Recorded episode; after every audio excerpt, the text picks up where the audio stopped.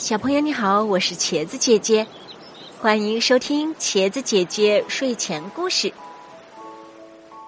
下面给大家讲修伞的小店这个小故事。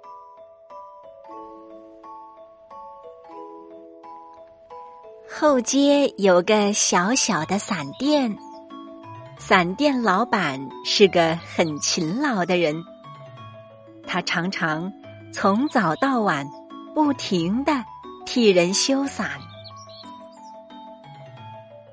一天，当伞店老板去集市买东西时，遇见了一个穿着浅蓝色衣服的小女孩。她站在雨中，好心的伞店老板见小女孩没有雨伞。就决定为小女孩做一把漂亮的雨伞。在集市上，小女孩挑选了一块浅蓝色的布料。这块布料价格不菲，伞店老板用完了所有的钱，但他相信用这块布料能做一把好伞。回到家，伞店老板一夜没睡。他用这块布料精心制作了一把浅蓝色的雨伞，送给了小女孩。从那以后，伞店的生意越来越好。人们争着请伞店老板为他们制作浅蓝色的雨伞。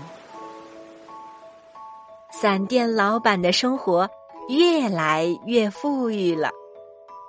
可是，忙碌的伞店老板不愿意再修理折坏的雨伞了，做的雨伞也越来越粗糙了。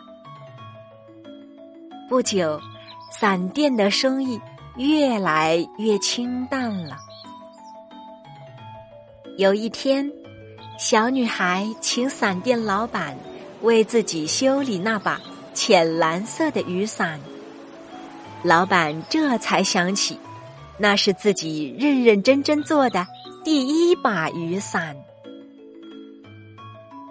于是，悔悟的伞店老板修好了小女孩的伞，并且又像过去一样认真修理每一把伞。